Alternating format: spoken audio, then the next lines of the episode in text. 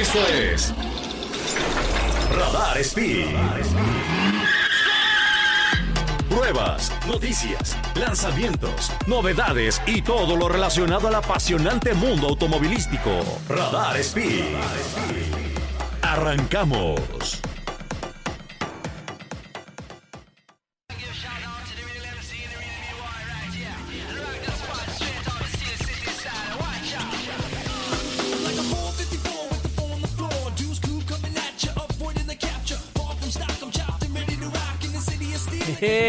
¡Qué buena canción!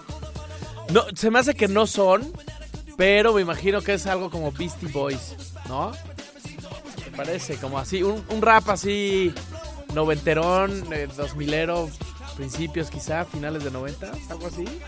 Está bueno, me gusta, amigos. Bienvenidos, bienvenidos a Radar Speed, el programa de autos para todos. Les saluda como siempre su amigo Sergio Peralta. Muy contento de estar aquí con ustedes como siempre en este martes de Radar, de Radar Speed. Eh, muy contentos, gracias a toda la gente de Radar 107.5 FM y acuérdense que ya estamos allá en León, Guanajuato a través del 88.9 FM. Eh, los invito a darse una vueltecita por mis redes sociales, arroba Sergio Peralta S. Eh, ahí podemos platicar, escríbanme lo que quieran, dudas, comentarios. Acuérdense que en este programa tenemos, no siempre, pero muy, muy seguido, tenemos la prueba de la semana en la que las diferentes marcas nos mandan autos para probar y nosotros aquí les damos la reseña. Una reseña muy neutral, una reseña este, bastante desde el punto de vista de un usuario común.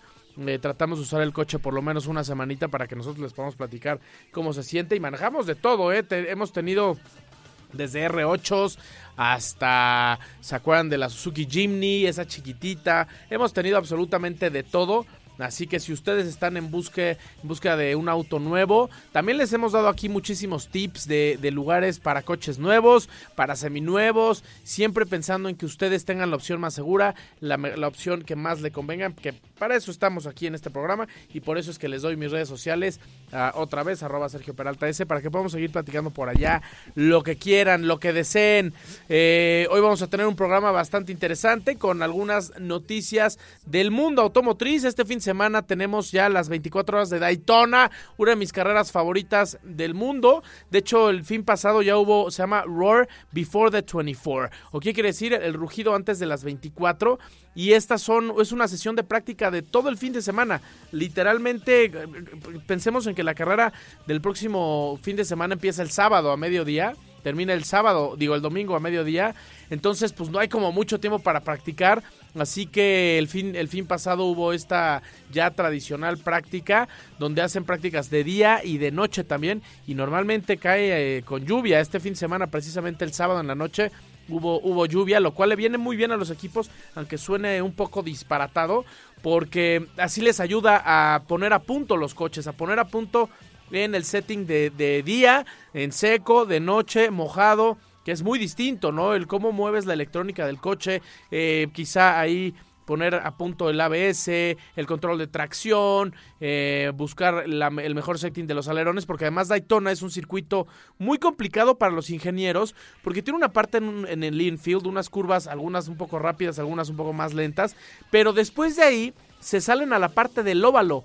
en la que llegan a velocidades de casi 300 kilómetros por hora. Entonces tienes que encontrar la configuración del alerón perfecta para que puedas andar rápido en la parte de afuera este, en el óvalo y después cuando entres a la parte lenta del infield puedas también tener una buena velocidad, o sea, encontrar buena velocidad punta, pero también buen agarre en las curvas y es por eso que esta carrera es tan importante, es tan interesante, es la carrera que abre eh, el campeonato del IMSA, es la carrera que abre, el, que abre el campeonato, los campeonatos de endurance durante el año, así que va a estar muy interesante, esténse pendientes, hay coches increíbles nuevos, están los nuevos BMW, los, los, los prototipos impresionantes, ya se los habíamos mostrado acá con anterioridad cuando los presentaron, están brutales, los Cadillac suenan impresionante. De verdad va a estar bastante, bastante buena esta carrera. Tendremos más noticias también. Se viene algo sobre Fórmula 1, presentaciones de autos. Tenemos mucho, mucho de qué hablar con ustedes en este gran programa Radar Speed, el programa de autos Pertuti. nos vamos a ir a un corte comercial y volvemos a este su programa favorito. Recuerden, mándenos mensajitos, estamos aquí al pendientes de ustedes, estamos muy contentos de tenerlos. Arroba Sergio Peralta S. Se vienen grandes noticias, se viene buena musiquita, se viene una hora que vamos a disfrutar bastante, bastante y lo haremos juntos para que disfruten también de ese trafiquito que hay cada vez está peor. Ese puente de, de 5 de febrero a Bernardo Quintana, ese que sube hacia la izquierda, sigo sin entender qué es lo que pasa ahí. habrá una zona ahí. ¿Ya vieron que el, centro de la Tierra dejó de rotar? Ahora está estático. Todo el núcleo del planeta.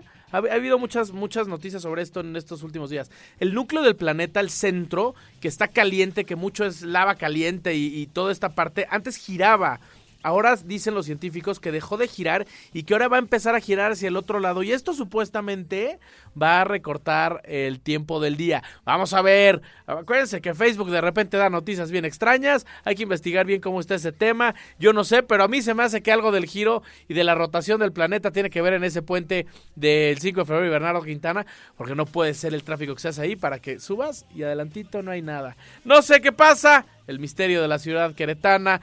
Los dejo en estos rapidísimos cortes comerciales y volvemos. Esto es Radar Speed, el programa de autos Pertuti.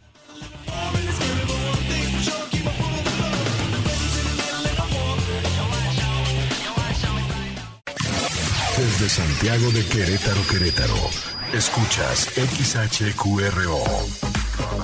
Radar 107.5 FM con 100.000 watts de potencia autorizada. Máxima potencia en radio. Estudios, oficinas y ventas. Prolongación tecnológico 950B, sexto piso, Querétaro, Querétaro. 107.5 FM. Grupo Radar y sus emisoras. Ubícanos también en iHeartRadio, radio de nivel mundial.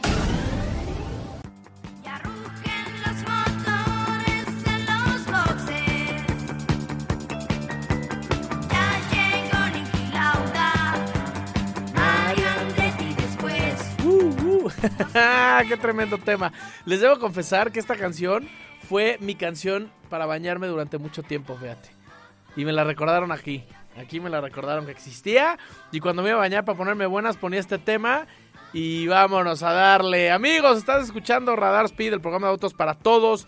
Eh, con tu amigo Sergio Peralta, acompañándolos aquí en este martes frito. Está, está, frío el airecito. Aquí, algo pasa también aquí afuera, en el estacionamiento de, de, aquí de radar. Hay un viento que, si no te agarras de las columnas, te lleva, ¿eh? Y no entiendo por qué en otras partes de la ciudad no están. Sales de la caseta, no hay nada. Aquí traen el aire a todo lo que da. En el estacionamiento yo no entiendo qué pasa.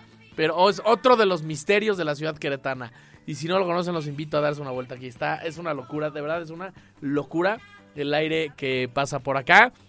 Y oigan, les platicaba sobre este fin de semana que tenemos las 24 horas de Daytona y aprovechando ese tema que es un tema bien interesante y las diferentes categorías que llegan a correr en una misma carrera y las diferentes categorías que existen alrededor del mundo, hoy les traigo información bien interesante con respecto a la diferencia de cada una de las categorías, la velocidad máxima que tiene eh, por ejemplo, la Fórmula 1 eh, con respecto a la velocidad máxima que tiene, por ejemplo, la IndyCar, NASCAR, eh, MotoGP, o sea, son, son diferentes categorías, son todos coches de carrera, sí, pero al final son diferentes categorías y son diferentes los objetivos que tienen cada una de estas, ¿no? Los rallies, por ejemplo, es tratar de ser más rápido de un lugar a otro, de un punto a otro, a través de tierra, nieve, lluvia, desiertos, etcétera.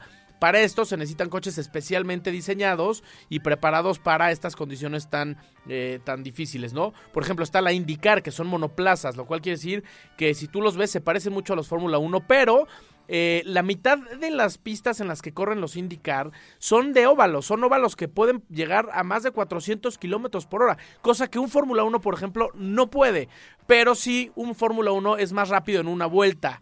Eh, que, o hace el tiempo más rápido en una vuelta que un IndyCar.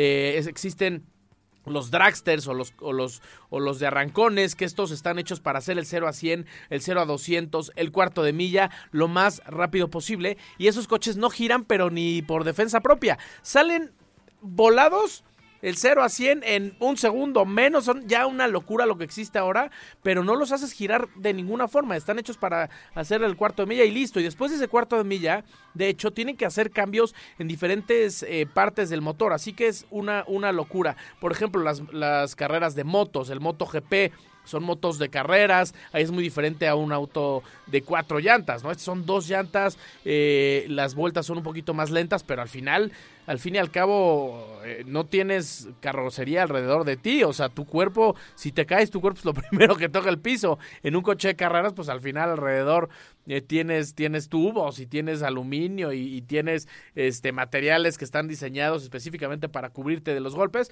Y si bien en MotoGP o en las carreras de motos tienes un traje especialmente diseñado de piel con acolchonamientos y, y, y pads eh, que cubren algunas partes del cuerpo, pues sí, al final sí vienes muy duro y sí te, sí, sí te das un golpe duro. Este tú directamente, ¿no? Está, por ejemplo, la Fórmula E, que, que, precisamente tuvimos hace el fin de semana pasado aquí en la Fórmula, en la Ciudad de México, bueno, allá en la Ciudad de México, aquí en el país, eh, que son coches completamente eléctricos. Es una tecnología brutal, una tecnología que viene de esta evolución de la industria. Todo está empezando a volverse hacia lo eléctrico. Empezamos con los híbridos, vamos con los eléctricos y cada vez hacen menos o más chiquitos los motores. Eh, si se fijan ahorita si estás en el tráfico, amiga, amigo, voltea a ver y te prometo y te aseguro que en los, en los próximos 10 minutos vas a ver por lo menos un coche híbrido. Eléctrico probablemente, eh, híbrido seguramente. Así que hacia allá va, hacia allá van las carreras. Eh, y así son las diferentes categorías, los diferentes tipos de autos que hay en, en, el mundo. Y ahorita vamos a tocar precisamente ese tema. Quiero platicarles un poco sobre las velocidades tope y récord que se tiene en cada una de estas categorías. Ahí les va. Empecemos con la categoría reina, con el gran circo. Nada más y nada menos que la Fórmula 1. Ahí les va. Existe la velocidad máxima en carrera, que es de 372.5 kilómetros por hora. Ahora, ya no suena tan descabellado como antes.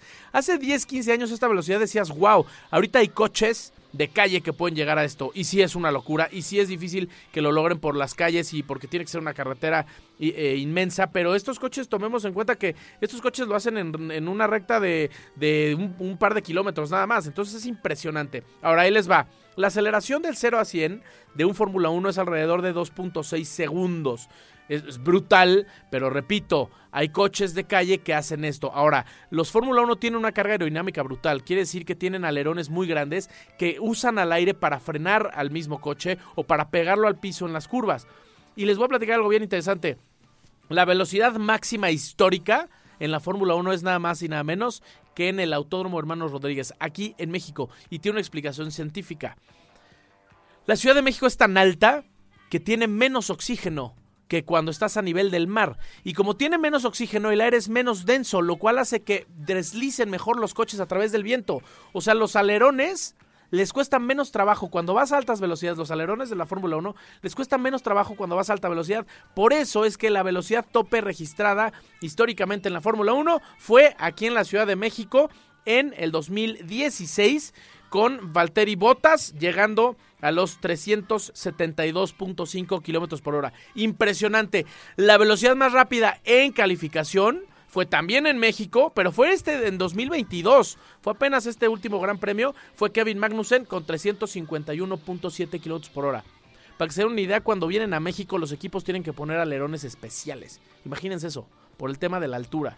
Los, los, pilotos, los mecánicos incluso tienen que practicar y entrenar con aparatos especiales que les hacen respirar más fuerte para compensar esa altura. Es, es de verdad brutal la falta de oxígeno que se vive en los 3.000, 3.400 metros sobre el nivel del mar que tiene la Ciudad de México. Así que ahí está, es ciencia amigos y amigas, esto es completamente real. Ahora, existe un récord de Fórmula 1 el coche que más rápido ha llegado en toda la historia, pero yo no lo considero como oficial porque lo hicieron en un Honda, eh, el RA106, en un Honda no viejito, pero tampoco de, de, los de ahorita, un Honda de hace unos 10 años. Lo hicieron en las Bonneville Salt Flats, son, son, son lagos eh, secos de sal, son planicies de sal y que fueron a eso específicamente, a tratar de ver o de pasar los 400 kilómetros por hora, no lo, lograr, no lo lograron, se quedaron en 397.36 kilómetros por hora, eso es lo más rápido que ha llegado alguna vez algún Fórmula 1, pero les digo, no fue ni en condiciones de carreras ni nada,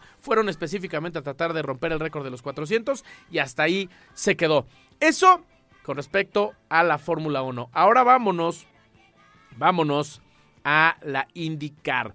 La IndyCar es la categoría que les decía que eh, está pensado más bien en andar a velocidades más rápidos todo el tiempo. Eh, por ejemplo, la IndyCar tiene una de las velocidades máximas más altas del automovilismo entero, llegando a 380 kilómetros por hora al final de la recta. 380 kilómetros por hora. Y les voy a decir una cosa, el tema de la IndyCar es que muchas veces estas velocidades son sostenidas porque van en óvalos enormes, óvalos que pueden tener una mini ciudad prácticamente adentro, en donde, por ejemplo, Daytona, por ejemplo, Indianápolis, ahí estamos viendo imágenes a través del canal 71 de Radar TV, este, la, la IndyCar es brutal porque dan vueltas y vueltas y vueltas. Imagínense, 500 millas sin parar. 500 millas han de ser pues más de 600 kilómetros sin parar en una a una velocidad aproximada de 380 kilómetros por hora. Es una locura. Ahora, las velocidades máximas de la IndyCar se alcanzan en los, en los óvalos más grandes. En el 2020 Marco Andretti se aseguró la pole position en las 500 millas de Indianápolis en una media de 327 kilómetros por hora. Con una media de 327 kilómetros por hora. O sea, ese es el promedio. Así es como califican en las 500 de Indianápolis. ¿Quién trae el promedio de velocidad más alto? Ya ni siquiera lo hacen por tiempo, por cronómetro, lo hacen por velocidad tope. Es una locura. El récord es de Ari Lonjek en el 96 con, un, con una media, o sea, promedio de 381.3 kilómetros por hora. Es una locura. Es de verdad una locura. Ahora, para que vean la diferencia, en el mismo circuito entre Fórmula 1 e IndyCar, en el circuito de las Américas, el de Estados Unidos, allá en Cota, este, en Austin, los coches de IndyCar en el 2019 metían 1.46.018 y el Fórmula 1 metió 1.32.029. Es una locura. Son 14 segundos más rápidos los Fórmula 1. O sea, tienen más velocidad tope los IndyCar, pero en una vuelta son más rápidos la Fórmula 1. Ahí está la, hermosura de, de, nuestro deporte, el deporte automotriz, la diferencia de cada uno de estos. Ahora vámonos con la MotoGP, las motos. La velocidad máxima, y esto agárrense porque les va a dar vértigo como me dio a mí. Agárrense. Velocidad máxima registrada en MotoGP es de 363.6 kilómetros por hora sobre dos llantas. Imagínense nada más ir en su bici y de repente van en una bajadita, volteas y ya vas a 180 kilómetros por hora, de repente a 200 y ya nada más volteaste a 363 kilómetros por hora. Es una locura. El 0 a 100 anda también por ahí de los 2.6 kilómetros y la velocidad tope máxima registrada fue en Mugello en el año de 2022, en este año, eh, con Jorge Martín, con 363.6 kilómetros por hora. Una locura. Antes estaba el récord de 362.4, o sea, fue, fue nada, nada de Johan Sarko en el 2021. Impresionante lo que hacen de verdad estos, estos autos. Los NASCAR, por ejemplo, los NASCAR son coches un poquito más cuadrados. Eran hasta, hasta este año un poquito más... Eh, faltos de tecnología y de aerodinámica. Este año fueron un poquito, ya tienen mayor eh, avances, mayores avances aerodinámicos, pero andan llegando también a los 321 kilómetros por hora más o menos. Es una locura. Eh, la Fórmula 2, por ejemplo, llegan a 335 kilómetros por hora, porque obviamente este es el primer, el, escalón antes de la Fórmula 1. Eh, los pilotos aquí se puede decir que siguen aprendiendo, entonces tienen que regularle, tienen ahí que, que eh, pararlos un poquito. 335 kilómetros por hora son bastante, bastante buenos. Fórmula 3, 300 kilómetros por hora, un poquito más abajo. Los Fórmula E estaban llegando a 280 kilómetros por hora. Me estaba contando Fercho que en México ya estaban llegando casi a los 300 kilómetros por hora. Esto es una locura de verdad. Los DTM, que es el turismo alemán, a 300 kilómetros por hora. El WTCR, que son coches prácticamente de calle, preparados para carreras, llegan a 260. Pero el 0 a 100 lo hacen en 4.5 segundos. Los de rally, los del WRC, 200 kilómetros por hora. Pero a ver, sí, ustedes dicen, yo he llegado más alto en la carretera, sí, pero estos cuates van a 200 kilómetros por hora en la nieve. Van a 200 kilómetros por hora en el lodo, brincando montañas, con gente atravesándose. Es una locura. Entonces, que no los engañe ahí esa parte. Eh, la WEC, por ejemplo, es como un poco como lo que vamos a correr este fin de semana, eh, con prototipos 345 kilómetros por hora, eh, los Super Trofeo, que son los Lamborghini de carreras 325, las motos del Isle of Man, las TT, 322 kilómetros por hora. Estos son calles públicas, para que lo entiendan. Las motos del TT Isle of Man hacen una carrera anual por calles públicas, ¿eh? Calles públicas y llegan a 322 kilómetros por hora. Es una locura. La aceleración, rapidísimo, antes de irnos a un corte, la aceleración de un Top Fuel, de estos dragsters larguitos que están hechos para los arrancones, hacen 3.7 segundos de 0 a 530 kilómetros por hora. De 0 a 530 kilómetros por hora lo hacen en 3.7 segundos. Es una locura. Y así de rápido vamos a regresar de este brevísimo corte comercial. Estás escuchando Radar Speed, el programa de autos para todos. Les saluda a su amigo Sergio Peralta. Volvemos, no se despeguen.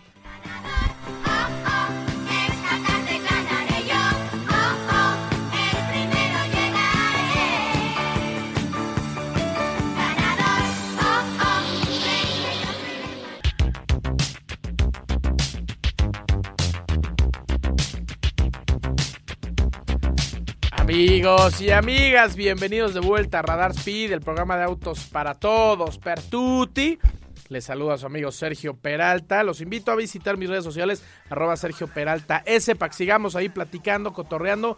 Este, ya dimos algunos ahí datos curiosos. También los invito a conectarse a través de Radar 107.5 FM, radarfm.mx y el canal 71 de Radar TV. Ahí estamos por todos lados, siempre acompañándolos, siempre con ustedes. Estamos transmitiendo desde el 88.9 en Radar León y obviamente en el 107.5 el resto del Bajío.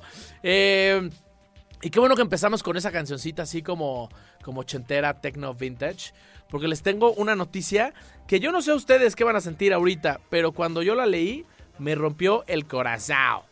El corazón, porque aquí no nada más se habla italiano, aquí también se habla portugués.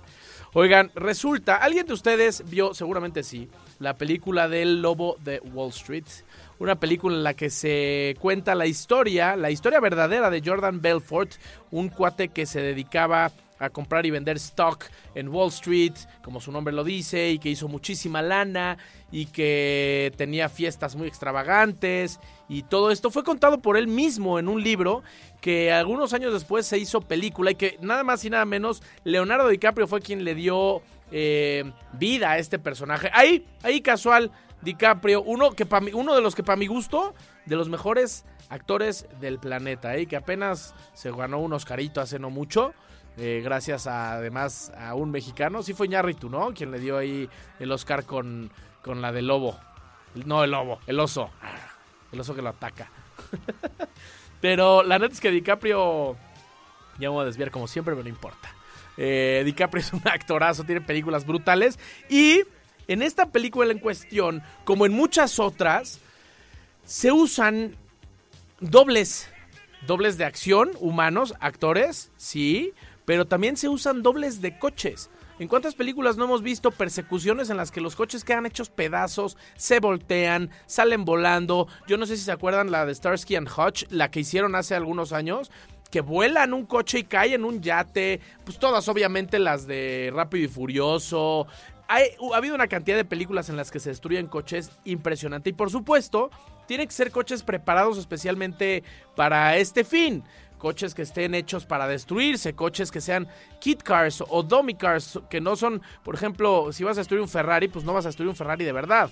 Armas uno que ya esté todo chocado, o armas una base con tubular, como si fuera un coche de carreras con tubos por dentro, ya nada más le pones la carrocería por fuera y listo, lo destruyes, le pones eh, asientos de, con cinturón de carreras para que el cuate que lo viene manejando pues no se lastime demasiado y hasta ahí queda la historia, ¿no? O eso pensábamos. Resulta que una de las escenas eh, míticas, épicas del Lobo de Wall Street, a ver si se acuerdan, es cuando está Jonah Hill, el personaje de Jonah Hill, el gordito que ya no está tan gordito. Y lo digo porque me atrevo a decir gordito porque yo estoy gordito. se está metiendo una droga muy ochentera que se llamaban Quaaludes con Leonardo DiCaprio en su casa. De repente encuentran una botella viejísima de esta, de esta ahora ilegal medicina y se empiezan a meter una y de repente dicen, no, pues no me ha pegado a ti, no, a mí tampoco, se me hace que es porque están viejas, no, pues nada, y de repente, tómala, les da el viajonazo del famosísimo Quaalude y se ponen todos tarados. Resulta que en la, la, película el personaje de DiCaprio tiene un Lamborghini Countach 25 aniversario, uno blanco, ¿se acuerdan? Hay una parte en la que no sé cómo resulta que alguien le marca por teléfono y él tiene que ir a hacer una llamada, pero no puede hacerla desde su casa porque están interceptados sus teléfonos por el FBI y por no sé quién y por la, CS, por la CSA, el CSS, eh, todas las estas malvados lo estaban escuchando. Entonces el güey decide agarrar su Lamborghini Countach 25 aniversario, llevárselo al club de golf que estaba ahí muy cerca de su casa y hacer una llamada desde un teléfono público. Todo esto resulta bien en su cabeza hasta que al día siguiente ve el coche y resulta que está despedazado. El güey le pegó a todo lo que se encontró enfrente. Le pega coches estacionados, le pega un poste. Eh, no, no, un, un tremendo desastre. Un tremendo desastre. Pues déjenme decirles que resulta que el director, nada más y nada menos que Martin Scorsese, decidió que iba a usar uno de los 23 Lamborghini Countach blancos que existían en Estados Unidos para destrozarlo. ¿Y saben por qué?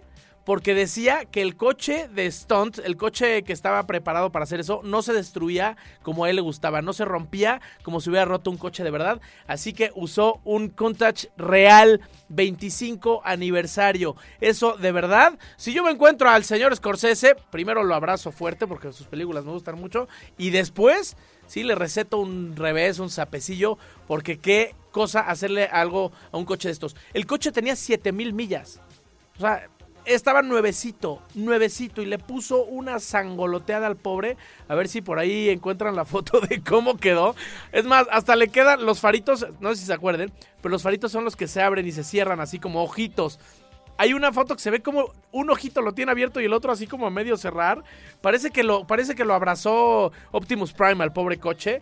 Y, sí, tristemente el coche que, ven en la película, que ven en las pantallas, era un eh, uno real. Era un Lamborghini Countach Real 25 aniversario. Otra vez, para que les duela más, uno de 23 blancos que fueron construidos para los Estados Unidos. No hay mucha información, sí, seguramente sí, pero no hay información oficial de si se reparó el coche, si se usó otra vez. Yo creo que sí, es un coche demasiado... Eh, con demasiado valor como para dejarlo ahí tirado. O en una de esas se lo quedó DiCaprio o Scorsese, como suelen hacerlo, y lo tienen ahí guardado como pisapapeles en su casa. Porque de verdad que esto es un tesoro con llantas. Y así la historia que les cuento hoy, mis queridos amigos y amigas de Radar Speed, una historia bastante interesante, una historia triste, terrorífica. Ahí está la escena. Los que están viendo el canal 71 de Radar TV están viendo la escena, cómo se va arrastrando. Ahí se las voy a ir describiendo. Se va arrastrando en su garage a tratar de abrir la puerta porque el güey no puede ni caminar del viajón que estará el, el, el, brother. Ahora, aquí todavía el coche está completito, no está roto. Pero la forma en que este cuate, Leonardo DiCaprio, abre la puerta del coche con la pierna es digna de un Oscar. Yo hago eso y se me, se me zafa la cadera. Al rato ya tengo que que me reemplacen la rodilla. Me tiene que poner hombro de titanio. No, no, DiCaprio es, es, es, es, un, es un maestro. Se sube al coche, a ver si lo recuerdan los que vienen escuchándonos eh, a través del radio. Se sube al coche apenas, con duras, con duras penas, y va y maneja todo bien. Pero al final sí termina rompiendo el coche de verdad.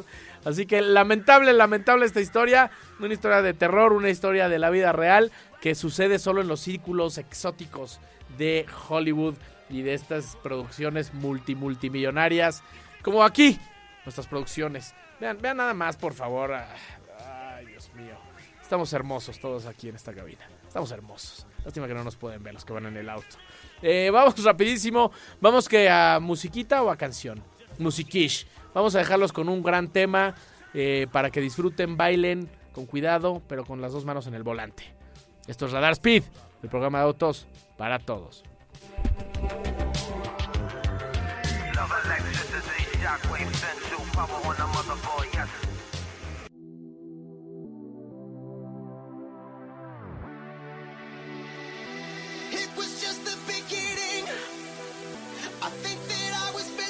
¿Qué tal amigos y amigas? Bienvenidos de vuelta a Radar Speed, el programa de autos per tutti para todos. Les saluda a su amigo Sergio Peralta y estamos ya en el último bloque de este programa. Pero no se preocupen porque lo pueden escuchar en repetición los sábados a las 10 de la mañana y todos los martes a través de Radar 107.5 FM y Radar 88.9 a las 7 de la noche. Podemos platicar aquí. Ya lo vieron, aquí la verdad es que para los que nos están apenas escuchando por primera vez o nos agarraron ahí en el coche, a ver, ¿de qué se trata esto? ¿De qué habla este güey? Eh, el programa se trata de coches, pero siempre terminamos hablando absolutamente de todo, de cine, de otros deportes, de chismes de la farándula, de música, de tejido, eh, doble, eh, nudos náuticos. Tenemos absolutamente de todo aquí en este programa. Y ahora, como no hay Fórmula 1 y como extrañamos muchísimo la Fórmula 1, voy a meter una, una noticia sobre uno de los personajes más importantes de los últimos años y estoy hablando de nada más y nada menos del británico Lewis Hamilton, el siete veces campeón del mundo empatado con Michael Schumacher, el Kaisa, que dio unas declaraciones que yo no sé cómo las vean ustedes, cómo las escuchen ustedes, cómo las tomen ustedes, pero yo las siento un tanto polémicas y les voy a explicar por qué.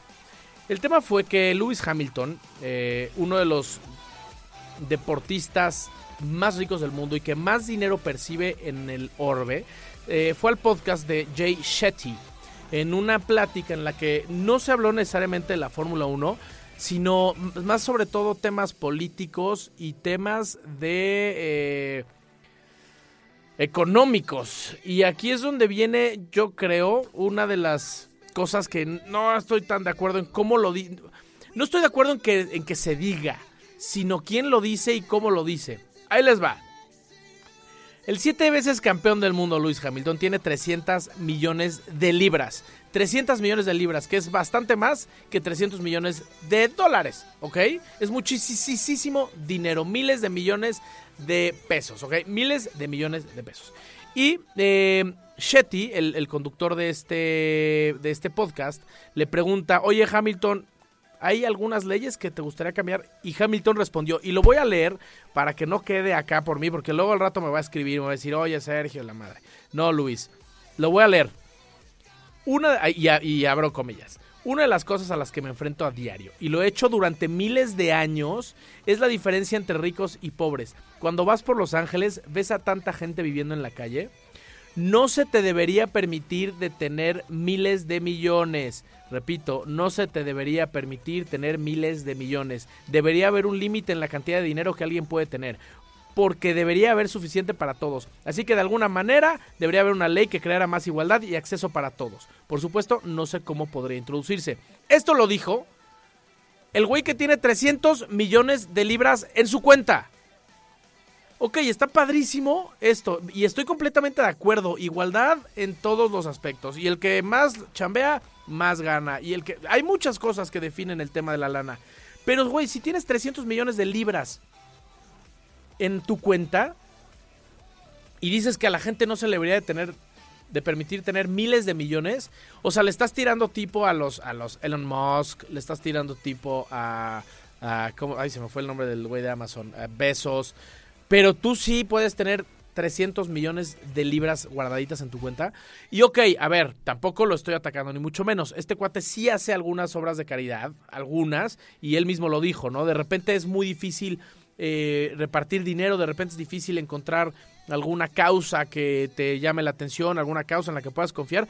Él tiene una fundación que se llama Mission 44 o Misión 44, como el número que porta su monoplaza, eh, en el que él aporta mucho, sobre todo, y en esto estoy completamente de acuerdo con él, a la educación, porque la educación es la base de absolutamente todo. Los países con más desarrollo económico, los países más felices, los países mejor llevados son los que tienen la mejor educación. Y estoy muy de acuerdo en este tema con Lewis Hamilton. Pero, ¿qué opinan ustedes, amigos y amigas? Decir esto de la boca de un cuate que tiene 300 millones de libras en la, en la, en la cartera, eh, se me hace un poco cañón. Yo no soy nadie para decir cuánto tiene que donar cada quien, ¿no?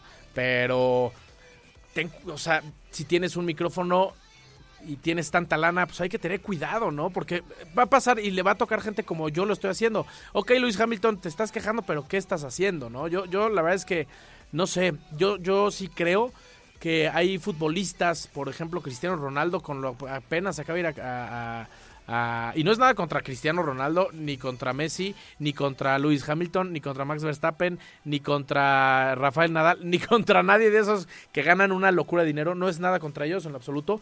Pero sí creo que la cantidad de dinero que ganan es grosera. Y esa es la palabra, grosera. Es, es vulgar, es vulgar esa cantidad de dinero, porque, porque de, de verdad creo que se podría usar esa lana para mucho y estoy de acuerdo con Lewis Hamilton en eso. Debería de ponerse un tope de, de, salarios. A ver, nadie en el mundo puede ganar más de tanto y lo que gane de ahí para afuera se reparte en fundaciones que ayuden y que tal, tal, tal, tal, tal, tal. Ya sé que suena muy difícil de hacer, sé que suena muy raro, sé que estoy soñando, pero creo que no sería una mala idea, nunca va a pasar, nunca va a suceder, la vida no es un spa, Así que pues quedémonos con estas declaraciones polémicas, muy polémicas de Lewis Hamilton. ¿Y ustedes qué opinan, queridos amigos, amigas? Toda opinión es válida. Habrá quien diga, cada quien hace lo que se le hinche el brazo con su lana. Cada quien puede ganar lo que quiera. O yo donaría absolutamente cada peso, ¿no? Habrá los dos los dos lados de la moneda. Yo estoy contando esta historia, estoy de acuerdo con algunas cosas de Hamilton, con otras no tanto. Esto es todo, mis queridos amigos de Radar Speed. Eh, nos escuchamos la próxima semana, 7 de la noche por 107.5 FM Radar y 88.9. Esto fue Radar Speed, el programa de Autos Pertuti. Y los invito a dar una, una vueltecita por mis redes sociales, arroba Sergio Peralta S, arroba Sergio Peralta S, me encuentras. Ahí podemos seguir platicando, comentando Hamilton, coches de carreras, velocidad tope, y mucho más. Nos vemos. Repetición el sábado a las 10. Bye.